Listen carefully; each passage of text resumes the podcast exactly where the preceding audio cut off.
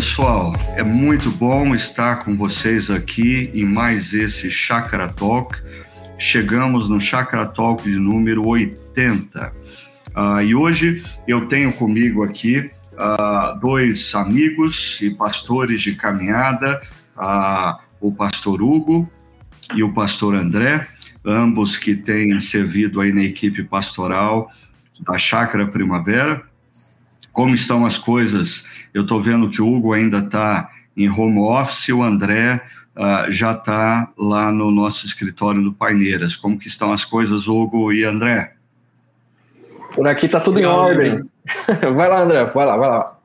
Bom dia, bom dia, boa tarde, boa noite né, para todo mundo que acompanha, muito legal. Eu estou aqui, na realidade, no Espaço Paineiras porque eu tenho criança em casa, né? Então a gente precisa de alternativas aí para gravar o podcast, né? Uma alegria que traz alguns desafios, né? Mas como é bom, como é bom, como está sendo boa essa série, né? Do essencial, ah, como é bom ouvir sobre o essencial da fé cristã, o simples e o abundante, o simples e profundo. Tem sido muito gratificante e edificante essa série.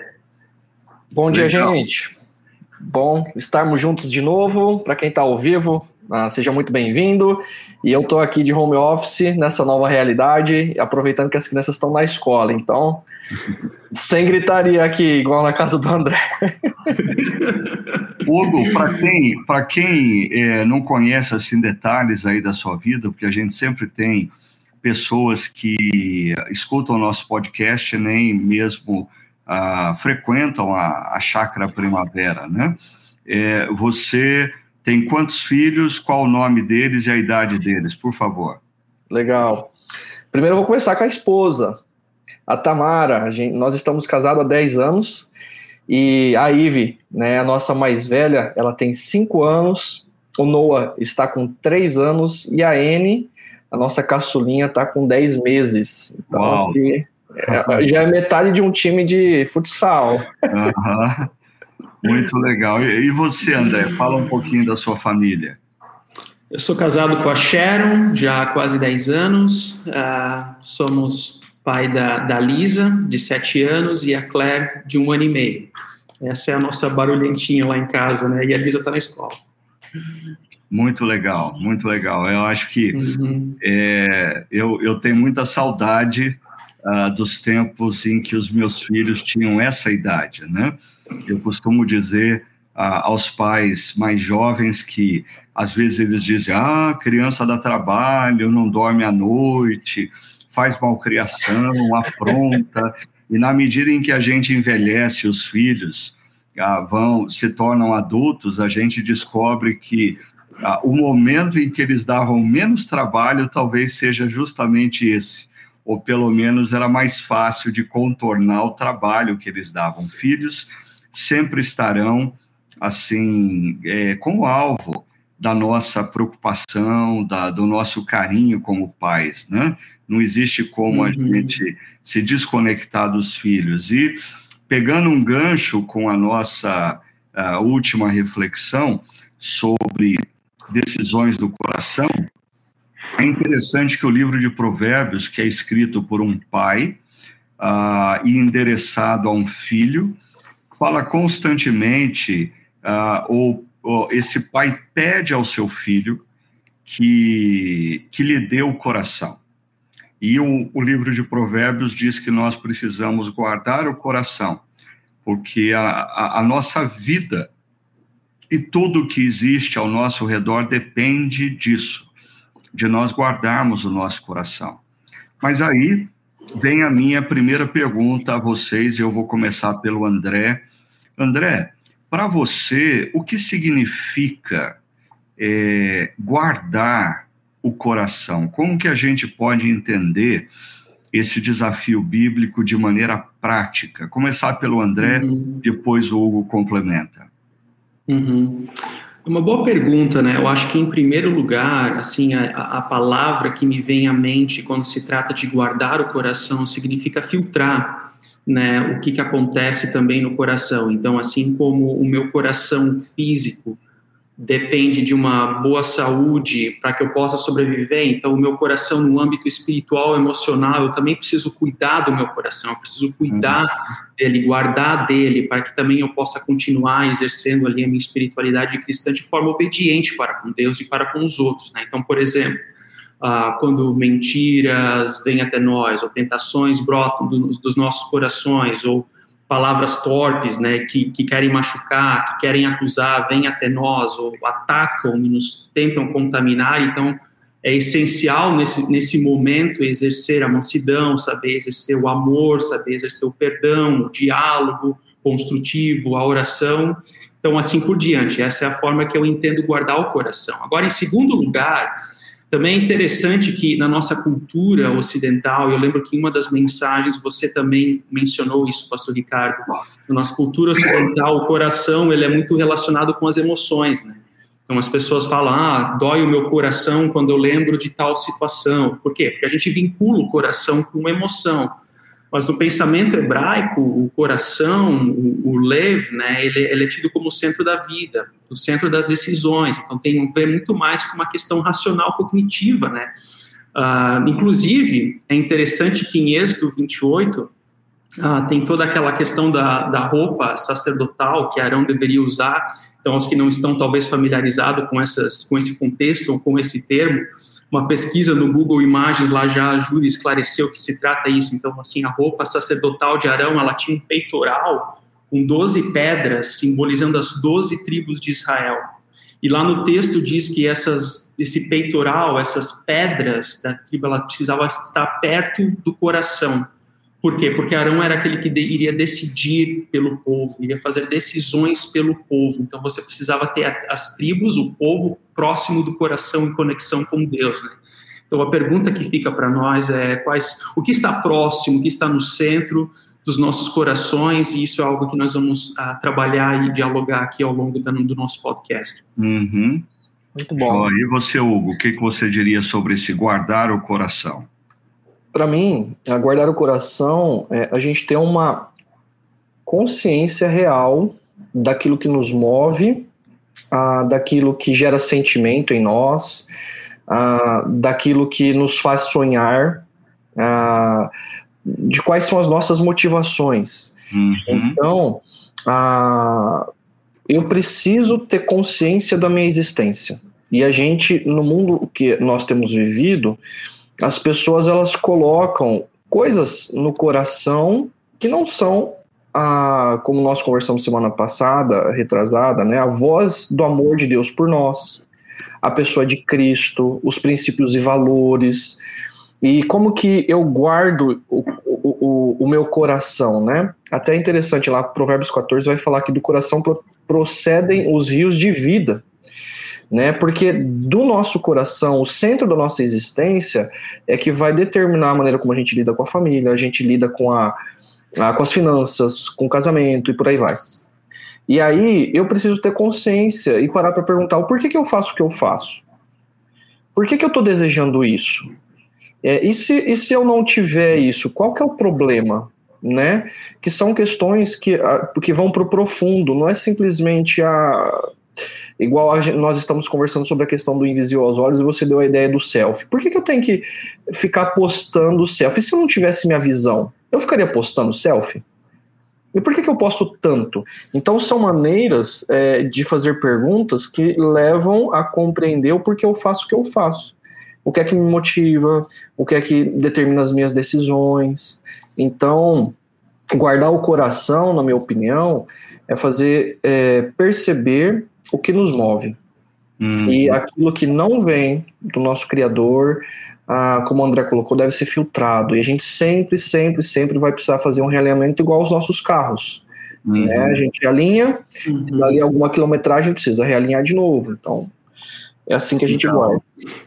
Legal. É, é, isso que o Hugo coloca é, é muito interessante, porque ah, então é, para nós guardarmos o nosso coração, nós precisamos nos conhecer, nós precisamos ter a coragem de fazer perguntas. Eu gostei ah, dessa, desse exemplo que o Hugo deu, uh, que são perguntas que checam a nossa motivação, né?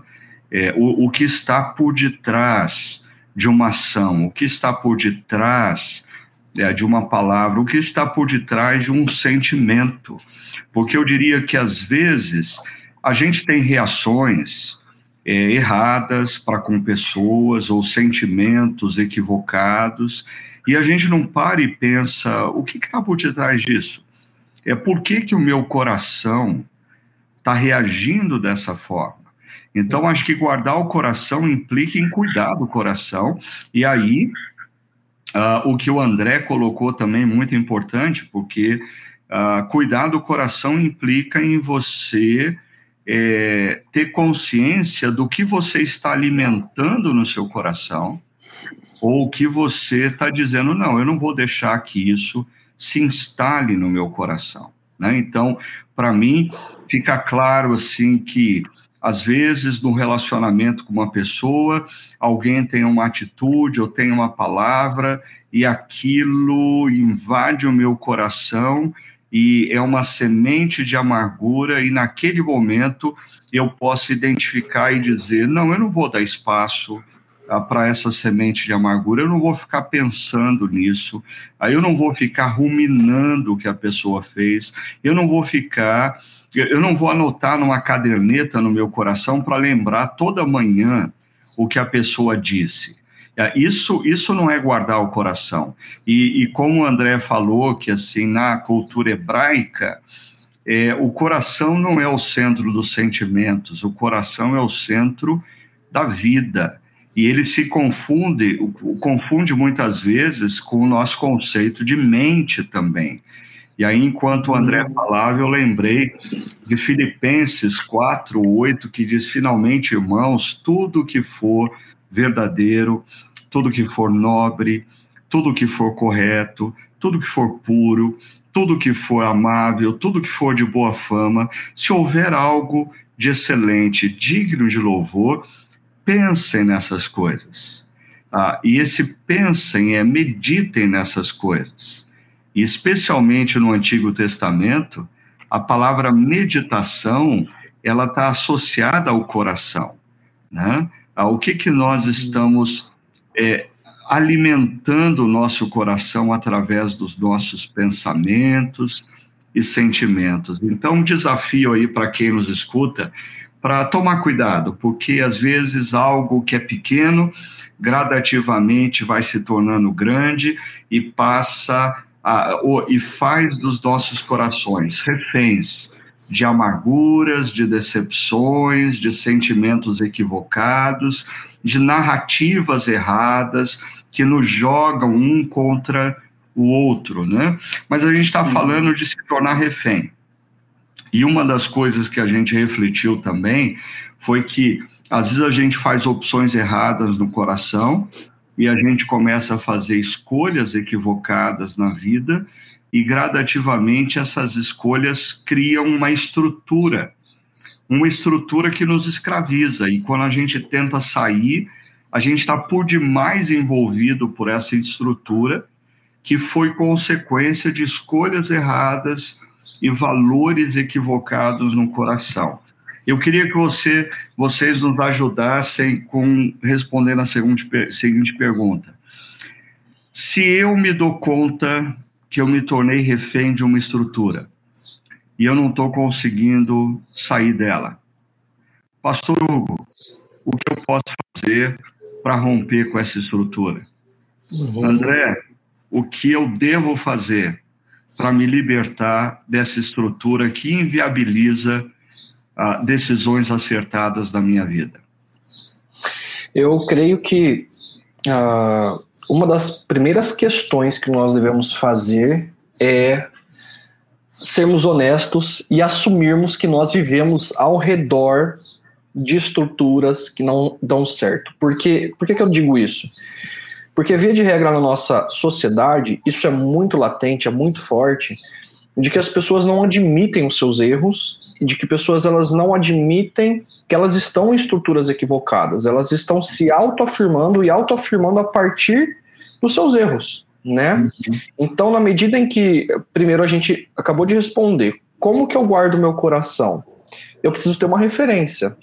E a palavra de Deus é a referência.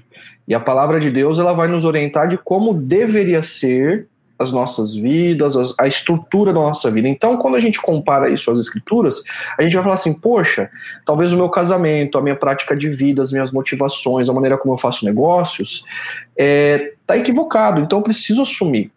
Eu preciso me arrepender disso. E o que a gente pode fazer numa situação dessa, embora doa, né, uh, nós devemos estar, uh, sermos ousados, né, que foi até o último, o último desafio do seu no domingo passado, ousarmos a obedecer. Eu acho que esse é o papel, porque alguém que vive na autonomia uh, de Deus, uh, sem se submeter a Deus, o que essa pessoa fez ao longo da vida é viver por suas próprias escolhas e por, pelas suas próprias pernas. O desafio dessa pessoa é usar obedecer, olhando para os seus corações, para suas motivações, uh, modificar os seus valores, e então uh, romper com as estruturas que foram criadas ao longo da vida e dói. Envolve pessoas, envolve comportamento, enfim. Uhum. Legal, uh, eu acho que o imperativo bíblico uh, que me vem à mente agora, pensando nessa pergunta, Pastor Ricardo, é de 1 Coríntios 11, quando Paulo fala: examinem-se cada um a si mesmo.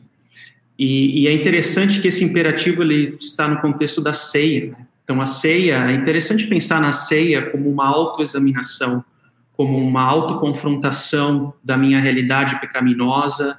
Uh, não é um mero rito religioso, mas é também uma forma da qual eu me coloco diante de Deus, reconhecendo a minha realidade de pecado. Então, a nossa tendência é de a gente se comparar com os outros.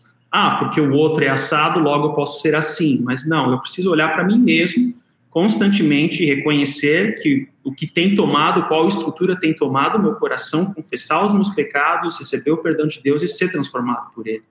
Uma ilustração que certa vez eu ouvi é que eu preciso ser o vigia e o meu coração precisa estar guardado, trancado. Agora, se eu estou trancado e meu coração vigia, então eu vou ser abraçado por outras estruturas, né, de pensamento, outras estruturas, consequências da realidade de um mundo pecado que vão controlar o meu coração. E na sua mensagem, pastor Ricardo, havia também uma, um gráfico com uma, é uma espécie de uma camada, né, onde um, uma espécie de camada de, de cebola, assim, né? então há uma estruturas, uh, depois tem as escolhas, depois tem os, uma outra camada com os valores, e ali no centro está o coração, né?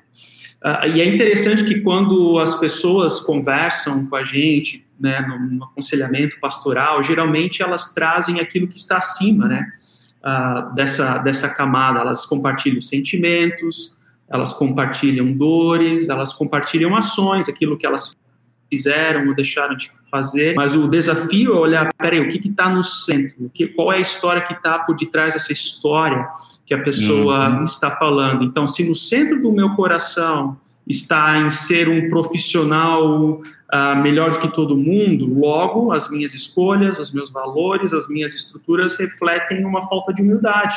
Então a vida ela é uma competição, eu me torno um manipulador. Se no centro do meu coração está a cobiça por posses materiais, ou seja, a gente nunca tem o suficiente, então eu preciso mais e mais. Então, as minhas escolhas, os meus valores, as minhas estruturas, elas refletirão a minha falta de generosidade, uma falta de paz, a falta de contentamento, murmúrios, falta de submissão, etc. Ou seja, uma vida orientada por exigências. É, é como quando você joga uma pedra no lago que forma as pequenas ondas. Então, assim uhum. Geralmente a gente olha nas ondas, mas a gente precisa entender qual é a pedra que está no coração, qual pedra que caiu na água. Então é o que está no é. centro do coração. É, eu gosto, vocês estão falando, eu estou lembrando aqui uh, da abordagem sistêmica é, no acompanhamento pastoral ou mesmo uh, na terapia ah, existem aqueles que defendem essa questão da abordagem sistêmica, ou seja, é, tentando explicar isso rapidamente, uma pessoa chega ah, e diz para gente: ah, o meu casamento está acabando, o que eu preciso fazer? E a pessoa com essa pergunta, ela está entendendo que é, se ela tiver uma atitude, é, ela vai mudar tudo. Mas uh, o momento do casamento dela chegou a uma crise tal, uh, em decorrência, às vezes, de anos de escolhas equivocadas e a criação de uma estrutura que não é uma mera atitude que vai mudar a, a, a vida daquela pessoa, mas ela vai ter que ter a disposição de desmontar toda uma estrutura que foi criada há anos e que traz ela ao momento que ela se encontra. Ou uma pessoa que está frustrada profissionalmente, é, tem dado errado profissionalmente, tem feito apostas equivocadas, e aí a pessoa procura a gente dizendo o que eu preciso fazer. Essa pergunta pressupõe é, uma escolha, quando na verdade essa pessoa profissionalmente, ao longo dos últimos anos, fez inúmeras escolhas erradas. Isso vai criando uma rede, uma teia, ah, e a solução não está em uma a, a decisão, mas num processo, num processo de desconstrução de toda essa estrutura. E é claro, como o pastor Hugo falou, vai demandar ousadia, porque a, a Zaqueu, um dos personagens de uma das histórias que nós refletimos semana passada, ele, ele sim, ele toma uma atitude, mas uma atitude que começa um processo de desmontar toda a estrutura. E eu concordo com o Hugo, tudo começa quando a gente reconhece que a gente fez uma grande besteira. Ah, e essa grande besteira não foi uma escolha errada, foi um processo de escolhas equivocadas que nos trouxe nesse emaranhado que nós nos encontramos e agora nós precisamos ter a ousadia de dizer: tomei o caminho errado, fiz inúmeras escolhas equivocadas, uh, e eu quero entrar nesse processo para desmontar essa estrutura e eu ser livre uh, para fazer o que Jesus quer que eu faça e para me tornar a pessoa que Jesus quer que eu me torne. E, Ricardo, uma coisa que é, me vem à cabeça é, na sua mensagem é que, por exemplo, o, o rico é, religioso ou religioso rico, ele está preocupado com o comportamento externo. O Zaqueu, ele toma uma decisão de dentro para fora. E aí eu fico pensando, por exemplo, na minha geração, aonde nós, por conta da autonomia, a gente ah, reconhece que está errado, mas a gente sempre coloca a culpa no outro. A gente tem dificuldade de tomar uma decisão de dentro para fora. Então, por exemplo, um jovem, uma jovem que ah, cresceu como a minha geração tem dificuldade de olhar para os pais que orientam, ah, dizendo que os pais estão manipulando, dizendo que os pais estão querendo a dizer o que eles têm que fazer e eles querem ser livres, né? Como se ser livre é não ter pai e mãe, né? O pai e a mãe concordar com erros e etc. Isso a gente também olha para o nosso criador, né? A gente acaba fazendo isso, levando isso para o nosso criador, né? Como se Deus quisesse impor alguma coisa para nós. Só que quando a gente, de fato, sonda o nosso coração, sonda a, a, o cuidado de Deus para com a gente como um bom pai, ah, essa transformação de dentro para fora. Então, por exemplo, de maneira prática, filhos é, e filhas precisam reconhecer que a atitude tem que partir deles. Profissionais, maridos, esposas, não esperar do outro, mas precisa de ter humildade, pedir perdão ah, e começar de novo, né? Para que as coisas, as novas estruturas, elas sejam estabelecidas. Me vem isso muito forte na cabeça essa questão da autonomia é, e de sempre colocarmos a culpa no outro. Né? Uhum. Uhum. É, eu... Sem contar, pode, pode, pode seguir. Por favor, não, André, vai lá, vai em frente. Não, é que enquanto o Hugo falava, sem contar que isso é um fenômeno não apenas da nossa geração, mas muito recente, porque assim o pensamento de família nas escrituras era o filho morando com o pai, com a mãe, com o tio, com a tia, o avô, o patriarca, a avó. Então assim, a alegria de um era a alegria de todos. Ah, o pecado de um era o pecado de todos, né? A tristeza de um era a tristeza de todos. Ah, havia esse tipo de mentoria entre gerações de uma forma muito mais natural, mas que no nosso mundo ocidental, dicotomizado, a nossa geração, ela, ela cria essa autonomia onde a gente cria limites, né? Então, assim, é uma característica que, que existe hoje, mas que a gente também precisa lutar contra em certo motivo, né? Até que ponto as pessoas mais uh, idosas, outras gerações, também não têm muito a nos falar no sentido para guardar o nosso coração, né? Eu tive... Uhum muitas diversas com, conversas com pessoas assim que orientaram ah, o meu coração em determinados pensamentos, atitudes. Então isso no momento dói, né? No momento dói, mas eu acho que é importante e necessário para a reorientação da nossa realinhamento, né? Como foi a palavra que o Hugo falou das nossas vidas, né?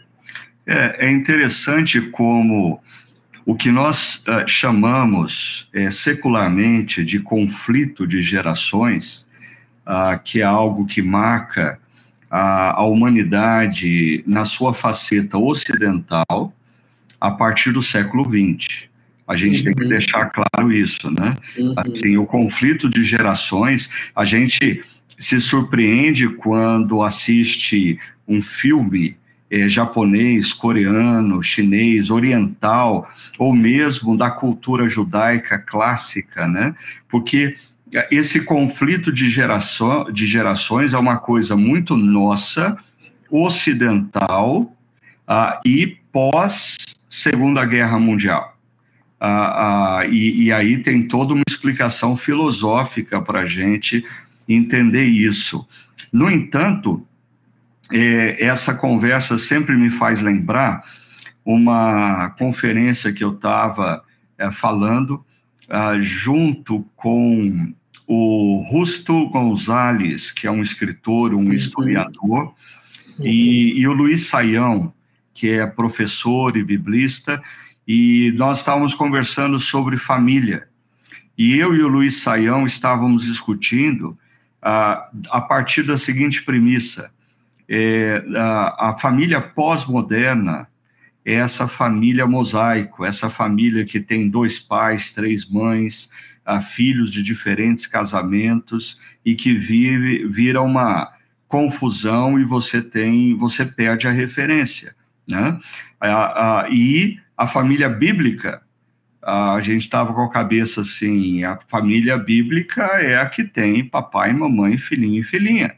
E aí o Rusto Gonzalez interrompeu a discussão e falou assim: vocês vão me desculpar, mas o que vocês estão defendendo como família bíblica não passa de família moderna uh, do mundo pós-industrial urbano. Ou seja, o papai, a mamãe, o filhinho e a filhinha uh, não é a família bíblica, é a uhum. família moderna.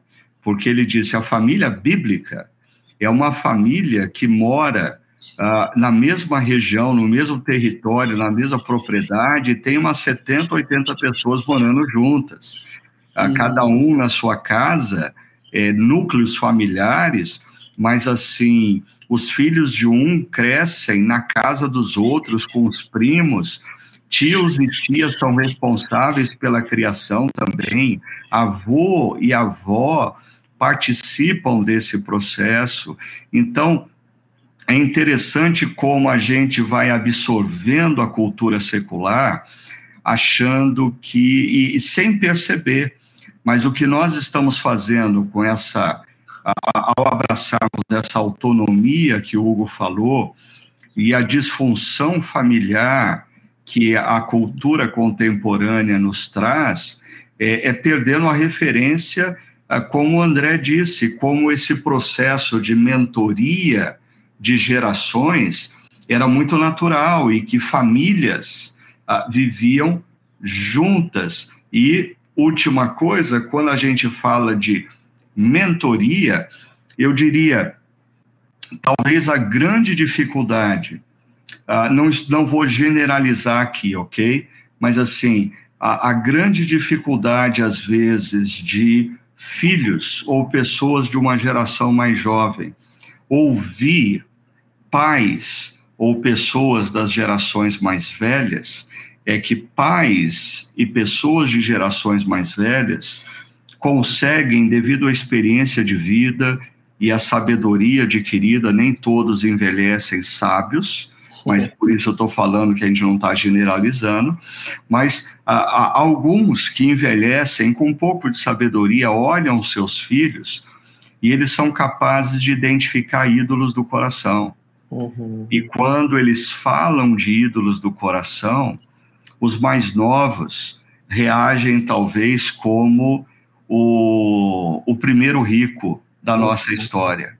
Sai triste, dizendo: ninguém me entende, uh, os meus pais não me entendem, os meus pastores não me entendem, e eu preciso procurar um terapeuta para administrar essa tristeza que toma conta do meu coração, porque ninguém me entende. Quando, na verdade, é, a conversa é, trouxe à tona ídolos do coração. Né? E, e, falando sobre isso, deixa eu só puxar aqui a nossa conversa é, para uma questão do texto bíblico, porque assim, nas duas histórias, o centro ah, parece que esbarra na questão da riqueza, mas a gente não pode perder de, de referência que o que Jesus está falando não é contra a riqueza, mas contra os ídolos do coração. Ah, apenas os dois exemplos são de pessoas que têm a riqueza como ídolos. E eu queria perguntar para vocês: quais são outros ídolos que podem ocupar o nosso coração e pode nos levar a desenvolvermos valores equivocados, fazermos escolhas erradas e criarmos estruturas das quais nós vamos nos tornar escravos e reféns. Quais são os outros ídolos que vocês identificam nos dias atuais? Ok. Uma, o que é bem clássico, né? Quando a gente vai. Clássico, assim, no sentido de que quando nós vamos lendo autores, pastores maduros, eles falam sempre de três ídolos: sexo, dinheiro e poder. São questões que vão para o coração e moldam a, a nossa existência, criando valores, escolhas e estruturas, né? Então nós vemos, ah, por exemplo, inclusive no nosso país, de maneira muito forte, a questão do poder, a questão do dinheiro, né, onde nós vamos construindo, inclusive, valores, tomando escolha, decisões e fazendo estruturas, aonde o dinheiro é mais importante do que uma nação onde o poder é mais importante do que uma nação, né? ou numa empresa, onde o dinheiro e o poder é mais importante do que funcionários, do que famílias, do que um bairro. E essa é a minha colaboração assim para a gente começar essa discussão. Mas eu acredito que esses são ídolos ah, que, que de fato tem uma grande vertente ah, ou a questão mesmo da sexualidade, né, entre a, na nossa geração, juventude, enfim. Ah. Ok? Legal, eu acho assim que, ah, pensando na vida do cristão, tá, eu tenho uma convicção de que ídolo é quando eu creio que a salvação é Jesus e algo a mais. Então eu preciso de algo a mais para ocupar meu coração, porque Jesus não é suficiente para aquilo. E nisso me vem o exemplo da história da Marta, Marta e Maria, né?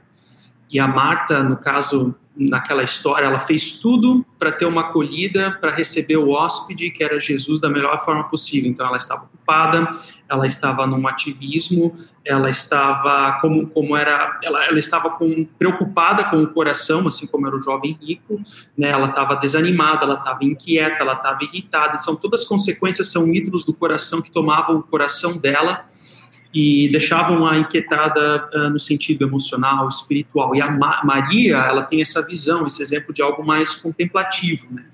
Então, eu penso que ídolos do coração uh, na, na, cultura contemporânea tem a ver com o que o Hugo falou, mas eu, eu, penso que o ponto de partida de reverter isso tem muito mais a ver com a forma de exposição do meu coração, né?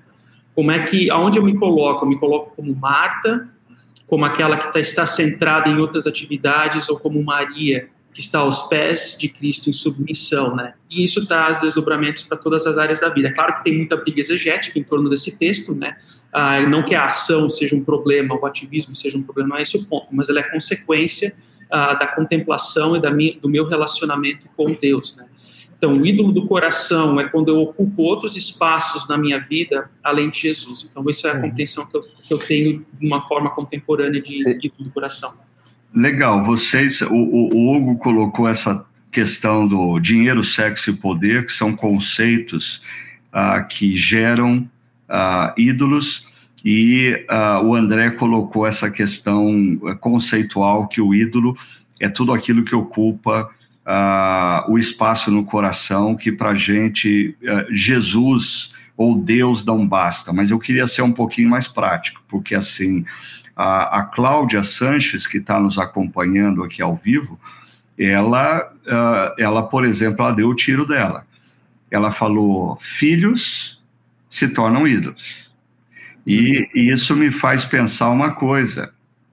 Às vezes, uh, a gente pensa que ídolos são coisas ruins desde o seu início, uhum. mas é, questões, bênçãos de Deus, prestem atenção nisso, bênçãos de Deus podem se tornar ídolos do coração. Uma coisa que eu sempre me lembro quando a gente é, lê a, a, peregrinação do povo de Israel no deserto e quando eles constroem bezerros de ouro, a, o bezerro de ouro é um ídolo. Mas pare e pensa, eles construíram um bezerro de ouro com o quê? Com as bênçãos que Deus tinha dado. O ouro que eles tinham saído com ele do Egito, porque Deus deu para eles. Então, às vezes, uma pessoa tem uma habilidade muito especial e se torna um executivo fantástico. Isso é uma dádiva de Deus, mas existe o perigo dele transformar a carreira profissional num ídolo. Deus nos dá filhos, é dádiva de Deus. Mas, de repente, as nossas vidas começam a gerar em torno dos filhos, e é interessante que o pai da fé, Abraão, ele é provado justamente nessa questão. Ele estava disposto a sacrificar o ídolo do coração dele né? Então, é, eu queria explorar um pouquinho, existem algumas questões que não são, no seu início, necessariamente ruins, uhum. mas que se tornam ídolos. Pastores. Uhum. Uh, pastores, às vezes, é, se dedicam à igreja e suas igrejas e os seus ministérios se tornam ídolos. Uhum. Ídolos. Eles parecem que eles estão servindo a Deus, mas eles estão servindo o seu ídolo. É, eles não estão servindo a Deus, eles estão servindo o seu ministério pessoal. E acrescentaria mais um ponto aqui de discussão, como essa questão da autoimagem, hoje em dia, é um ídolo muito forte, porque a gente está tão preocupado com o que os outros vão pensar da gente, como que a gente vai sair na selfie, uh, o que a gente vai postar nas redes sociais, uh, que existem pessoas que passam a manhã, à tarde, à noite reféns do que elas precisam postar e do que as pessoas vão dizer do que elas postaram. Ídolos do coração, que, que nos tornam escravos. É mais algum ídolo que vocês identificam? Eu, eu, quero colaborar com o seguinte. Eu acho que uma, das, uma questão que os ídolos fazem, eles nos prometem segurança, aceitação, aprovação. Então, é o que o dinheiro faz, é o que os filhos fazem, né? É igual você acabou de falar, coisas boas que são presentes de Deus podem se tornar coisas ruins quando a nossa existência a nossa vida passa a funcionar em função deles. Então, por exemplo, ah, os meus filhos dizem é, são a prova de que eu sou amado. Os meus filhos é onde eu me sinto seguro. Ou o meu dinheiro é o que vai me dar segurança, status e vai guardar o meu futuro. Né? Por exemplo, no caso de Abraão, ah, Deus deu o filho dele, ah, E provavelmente Abraão poderia ter colocado o coração em Isaac, dizendo: Não, é, eu sou amado, né? Ele é o que vai me dar o futuro, a minha descendência. E, e Deus coloca: Olha, você está disposto, por amor a mim, a sacrificar Isaac, né? Então, é, aquilo que possivelmente poderia ser um ídolo no coração de, de Abraão, ele, né, de segurança, de conforto, de aprovação, etc., ele, ele diz: Não, a, a, minha segurança, aprovação, conforto, futuro é o Senhor, não meu filho. É. Né? é na, na reflexão anterior, é, nós falamos sobre o fato de que, no fundo, no fundo, todo ser humano tem uma necessidade de ser amado, né? E, e eu acho que, às vezes, na vida, nós crescemos, nos tornamos jovens e queremos ser amados por alguém a gente tem expectativa que se a gente namorar com, uma, com a pessoa certa, nós vamos ser amados. E aí nós encontramos alguém e nos casamos, na expectativa de que nós vamos ser amados.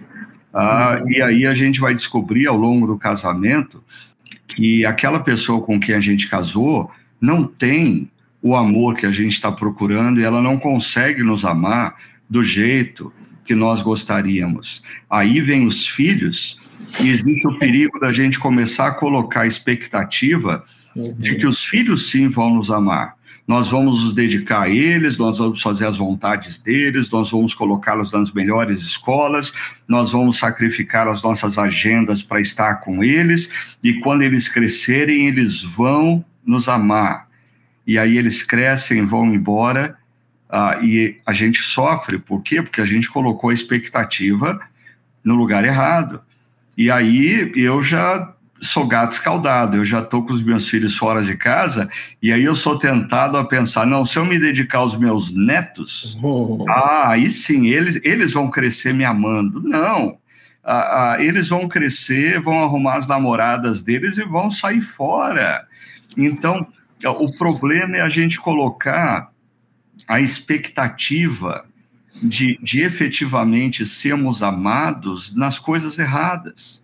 É, é, como o Hugo falou, às vezes o ídolo não é a fonte do amor, mas a gente acha que aquele ídolo vai nos proporcionar que as pessoas nos amem, como, como por exemplo, visibilidade nas redes sociais, como por exemplo, um uhum. carrão importado fantástico que gere admiração ou sucesso profissional. Né? Uhum. A Ana Mello está colocando aqui também que estudos podem se tornar ídolos. É, a exegese, olha que interessante, a exegese uhum. bíblica pode se tornar um ídolo. Às vezes eu vejo pregadores assim tão preocupados com a exegese bíblica uh, que acaba sendo um fim e não um meio uhum. para comunicar a palavra. Ela coloca uhum. que a igreja pode ser um ídolo, aí Jesus tem que estar no centro da nossa vida. E o Erlon, ele está dando uma boa dica a nós aqui, é do livro do Tim Keller, uh, Falsos Deuses ou Deuses Falsos, eu não sei exatamente como que ficou no português, mas de fato é um excelente livro no qual o Tim Keller fala dos ídolos contemporâneos que assaltam a, a nossa vida. Uhum. Mais alguma coisa sobre ídolo ou posso passar para o ponto seguinte aqui da nossa discussão? É, o pastor Ricardo, um tema talvez mais delicado, mas que entra também nessa, nesse, nesse diálogo, né, que a liberdade, a liberdade é uma bênção, o direito de ir e vir, sim, é uma benção morar num país onde você tem a liberdade, mas no contexto da pandemia a gente teve essa, essa liberdade limitada, né, com as restrições. Em boa medida, quando a gente vê os debates por aí, é porque a liberdade é ídolo, né? A liberdade não é compreendida como bênção. Então, as restrições elas tinham como intuito de servir o próximo, né? Então, é bom usufruir da liberdade. Eu gosto também da liberdade, o direito de ir e vir, mas há situações da vida em que uh, talvez eu esteja limitado nessa liberdade, mesmo que ela seja temporária, né? Mas é o ponto central é que a gente compreenda que a bênção, como você bem mesmo colocou, ela não pode ser ídolo, né?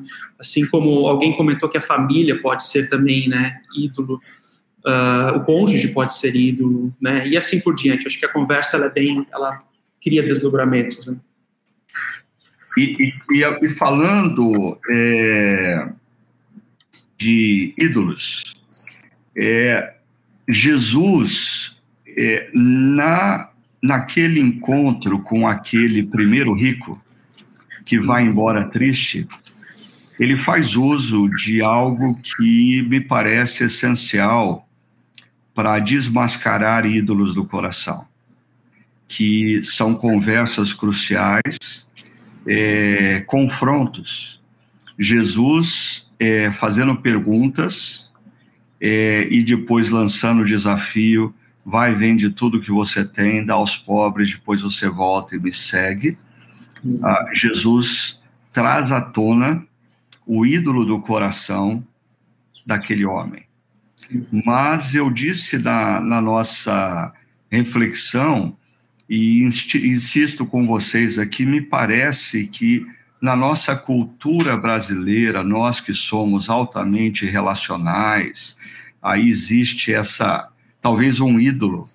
Ah, nós queremos ser ah, para todos o amigão agradável. Ah, nós falhamos ah, evitando confrontos. E aí nós deixamos pessoas reféns dos ídolos do coração, filhos, amigos, ovelhas. Então queria perguntar para vocês, por que, que vocês acham que é tão difícil para os brasileiros, e aí o André, com a sua ascendência alemã, vai poder nos ajudar bastante, por que, que vocês acham é, é, é, que é tão difícil para nós brasileiros ah, termos conversas cruciais, estabelecermos conversas que a gente fale a verdade em amor. Quero enfatizar isso. A Bíblia não nos autoriza a falar a verdade sem amor, mas às vezes, em nome do amor, a gente não fala a verdade. Uhum. O que você acha, André? É, em primeiro lugar, o alemão não é teimoso, tá? Teimoso é quem discute com o alemão.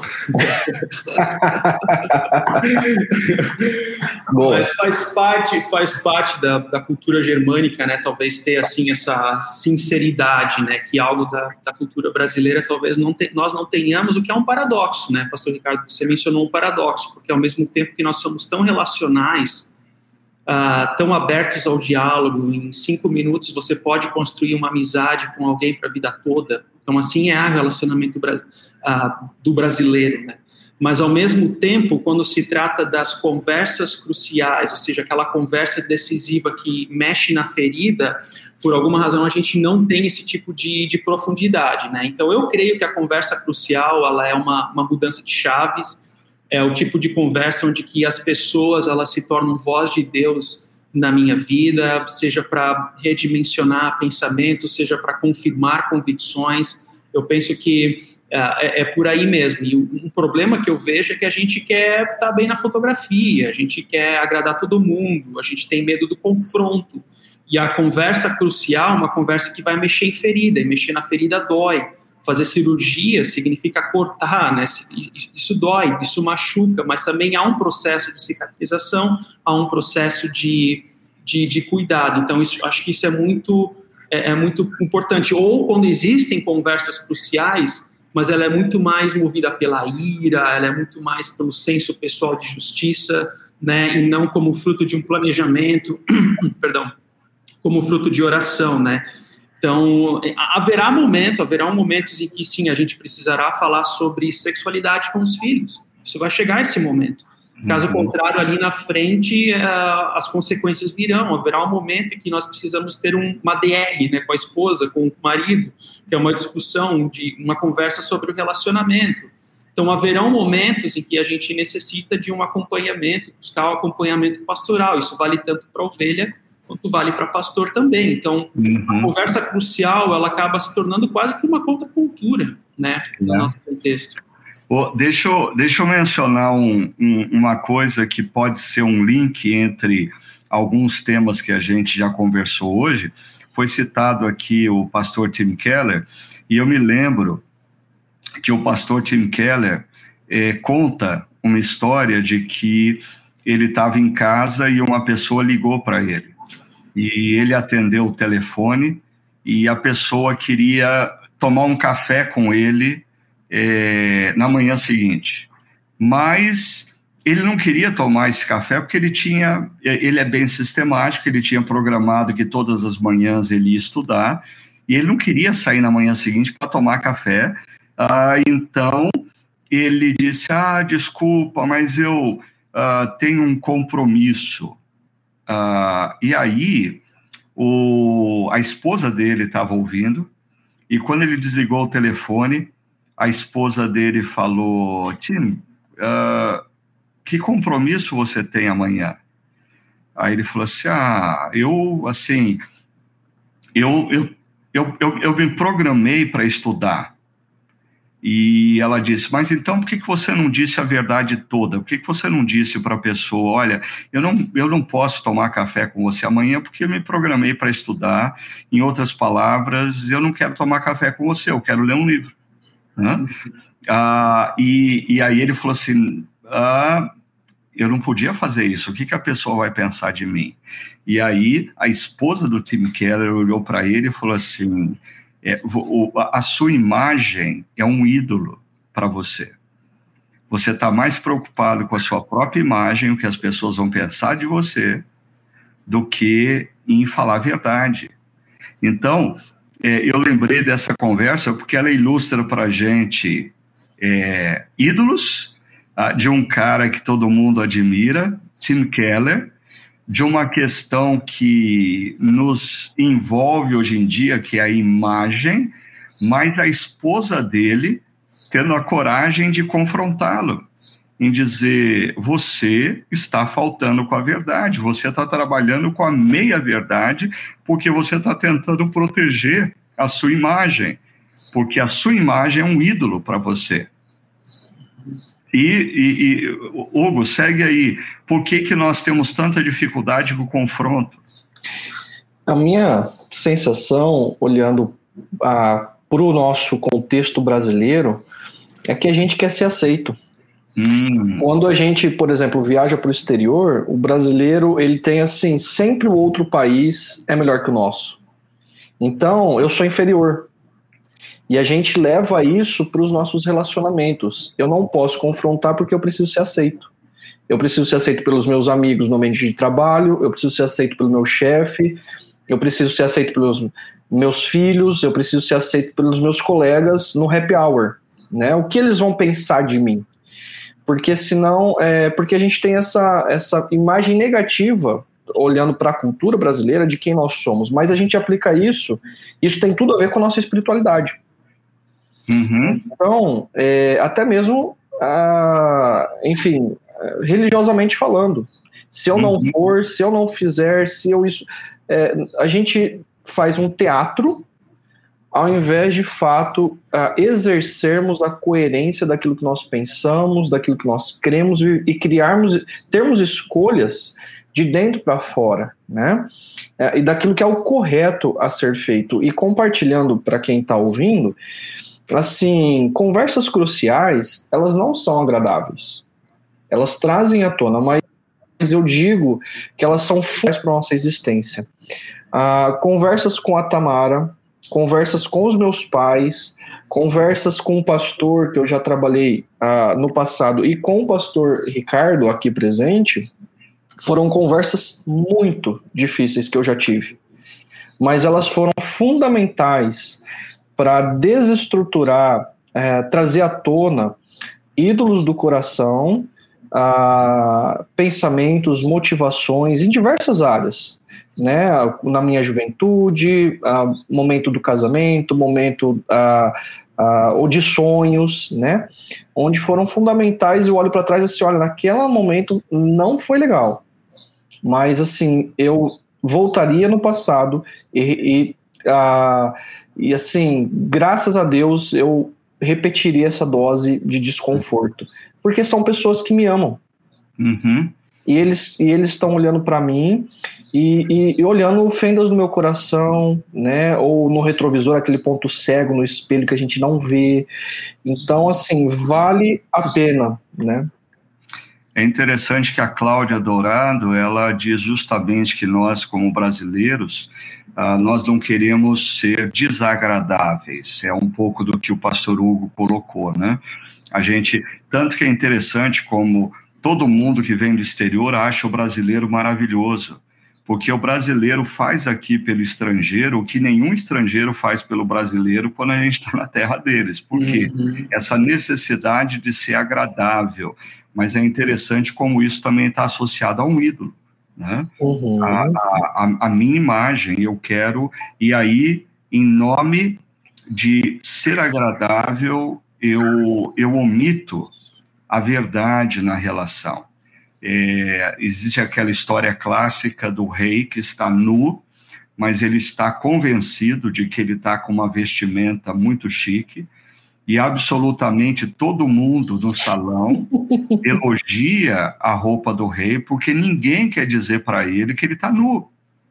Né? Uhum. Ou seja, em nome de ter a, a admiração do rei e manter a relação com o rei, ninguém ousa falar a verdade, mas lembrando que biblicamente a verdade ela precisa ser dita em amor.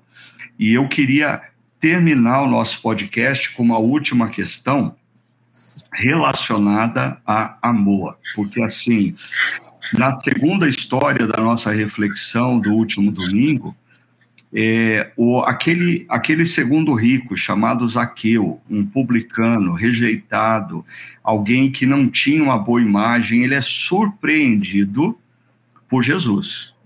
Ele é surpreendido quando ele se dá conta que Jesus sabe o nome dele e Jesus está muito mais interessado nele do que ele possa imaginar. E Jesus o quer e o ama imensamente mais do que ele possa calcular. Ou seja, o amor de Jesus por Zaqueu o transforma de dentro para fora. E aí, na reflexão anterior, nós falamos que Jesus escuta a voz do Pai que diz: Você é o meu filho amado, em quem eu tenho prazer. E aí eu citei que em Romanos, ah, o apóstolo Paulo diz que o Espírito Santo de Deus testifica no nosso coração que nós somos filhos amados.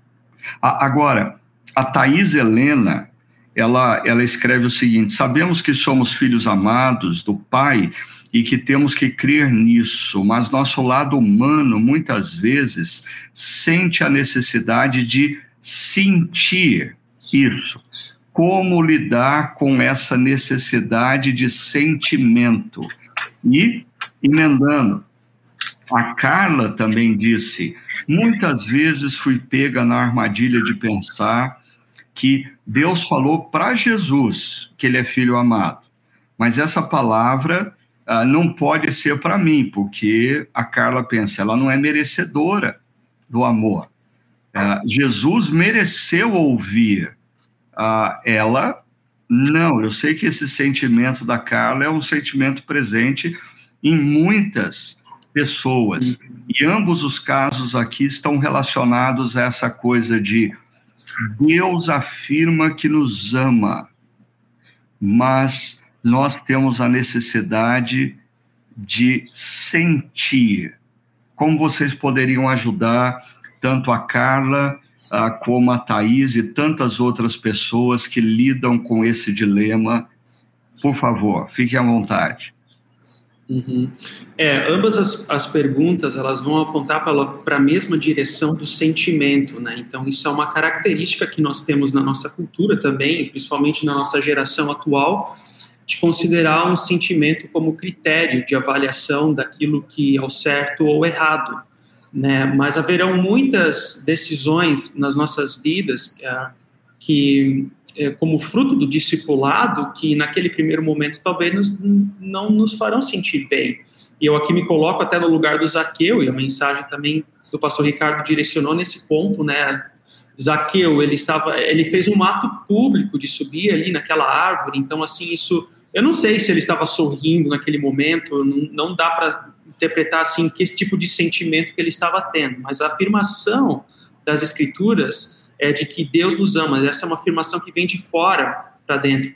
ah, quando muitas vezes as pessoas estão com, com problemas, né, uma, um, um, chavão comum que a gente tem de ouvir, ah, olhe para dentro de si, você tem força interior, você é capaz. Não, mas quando eu olho para dentro de mim, eu só vejo pecado, só vejo quebrantamento. Então a voz de Deus é uma voz que vem de fora para dentro para mim, dizendo: ó, você é meu filho amado, creia. Se a situação ao redor faz chorar, mas creia, você é meu filho amado. E essa é o ponto de partida que nós precisamos ter. Isso é amor. Isso é amor. O amor não é um sentimento, mas é uma decisão de acordo com a fé cristã. E, e, talvez, André, isso esteja ligado à nossa primeira pergunta: como guardar o coração? Quando o nosso coração é assaltado por sentimentos que são justamente os sentimentos que Lúcifer tenta colocar no coração de Jesus no deserto. Ah, você não é amado. Aí a gente tem que guardar o nosso coração, é, não a partir dos sentimentos que nos assaltam, mas a partir do que Deus disse. A gente tem que crer no que Deus disse, não no que a gente sente. E. Deus disse que eu sou amado. Hugo, e para você, o que, que você poderia complementar aí para gente? Legal. Eu acho que, assim, ah, nós temos uma geração anterior, a minha geração, que ela é muito racional, né? Ela de maneira lógica, linear. E a minha geração, ela é uma geração altamente sentimentalista. Então a gente toma decisões por sentimento. Ah, você não está feliz, sai do emprego. Você não está feliz, se divorcia. Você não está feliz, não sei o quê. Então nós somos uma geração onde a existência, a vida, é, o sentimento é um valor gigantesco para a tomada de decisões. Uh, com isso, por exemplo, algumas pessoas que frequentam igrejas, elas precisam sentir alguma coisa. E algumas igrejas aprenderam isso, então elas usam inclusive um momento de música, de pregação, para fazer as pessoas sentir alguma coisa. Uh, a, a, linha de raciocínio é sinto logo Deus existe. Sinto logo Deus me ama. Uhum. Quando hum, a, a Bíblia não afirma isso. A, o coração, o centro da existência, o centro das decisões, ele envolve sentimento, mas não apenas sentimento. Então, quando a gente olha para Jesus, Jesus, ah, lá no Evangelho de João, fala assim: Jesus, tendo amado os seus, amou-os até o fim. E o que isso significa? Se Jesus olha para os seus discípulos e ele sabe que os seus discípulos irão traí-los e traí-lo, irão abandoná-lo, a partir do sentimento, Jesus não se sacrificaria. Mas, embora envolva o sentimento de abandono e de traição, a decisão de Jesus, que também engloba sentimentos, é pelo amor que é pelo que chega ao sacrifício. É uma decisão, como o pastor André disse. Então, quando eu ouço que Deus me ama, e de que eu sou filho amado, ah, isso ora envolve sentimentos, porque o que o evangelho vai dizer? Você não é capaz, você é um pecador, hum, você é um ser humano muito mal, muito mais do que você imagina. Mas o amor de Deus, que é um amor que também envolve sentimentos e não apenas sentimentos, é um amor que envolve sacrifício. Essa é a maior prova de amor, de que Deus entrou na história para morrer no meu lugar, porque ele me ama. E uhum. essa crença de que Deus me ama, ora ela vai envolver sentimento, ora ela vai envolver é, sentimentos negativos, sentimentos positivos, mas ela deve ser a força motriz para minha, minhas motivações, para as minhas decisões, para minha entrega. Por exemplo, a gente não obedece porque a gente se sente feliz. A gente obedece porque a gente confia no caráter do nosso Criador, que é o nosso Pai amoroso, que nos ama. Uhum, uhum. Esse é o ponto. Porque uhum. ele se sacrificou por nós. Então, ora, nós nos temos sensações positivas uh, que nos leva a obedecer, mas ora, a, a, a, obediência nos leva a assumir: eu estou errado, Deus está certo. Uhum. Mas por amor, eu decido obedecê-lo.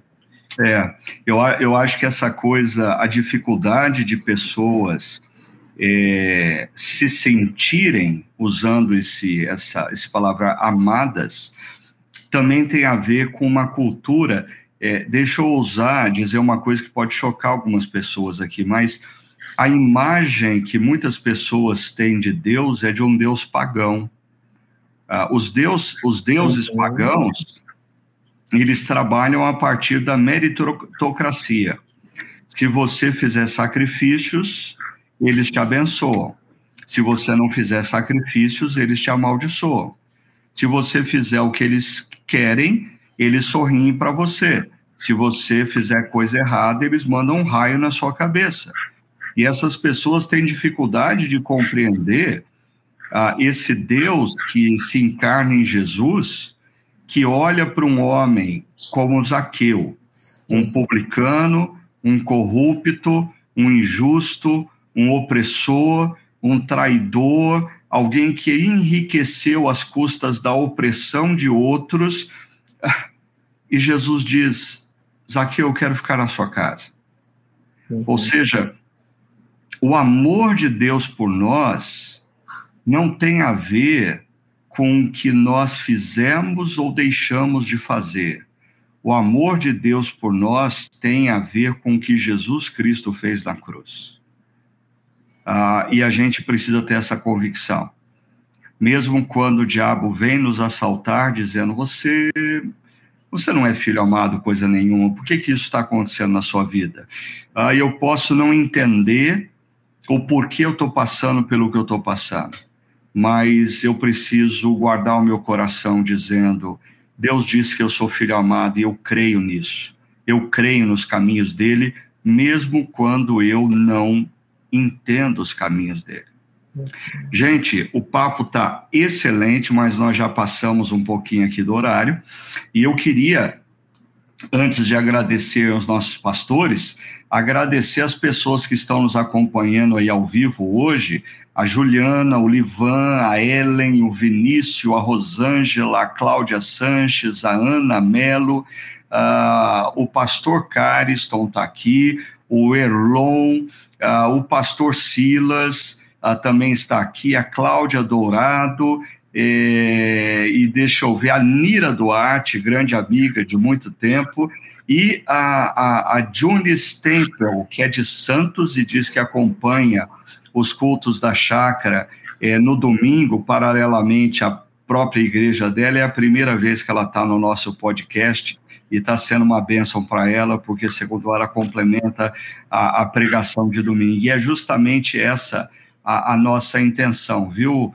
a, Jones, é, é, é, justamente dar continuidade, que a pregação de domingo não seja a última palavra, mas seja a primeira palavra para a gente continuar conversando. Por isso, incentivo vocês a continuarem enviando as suas perguntas, a participarem desse momento e semana após semana a gente quer crescer, não apenas no mero conhecimento da palavra, mas a gente quer crescer na obediência à palavra, ok? Na obediência à palavra. Queria agradecer ao pastor Hugo, ao pastor André, uh, por terem compartilhado com a gente insights muito preciosos. Queria agradecer também ao Aquila, que nos dá todo o apoio técnico e desejar a todos vocês aí uma excelente semana, que todos sejam abençoados por Deus e que vocês sigam crescendo, não apenas no conhecimento da palavra, mas principalmente na obediência à palavra. Que Deus esteja com vocês. Até o próximo Chakra Talk.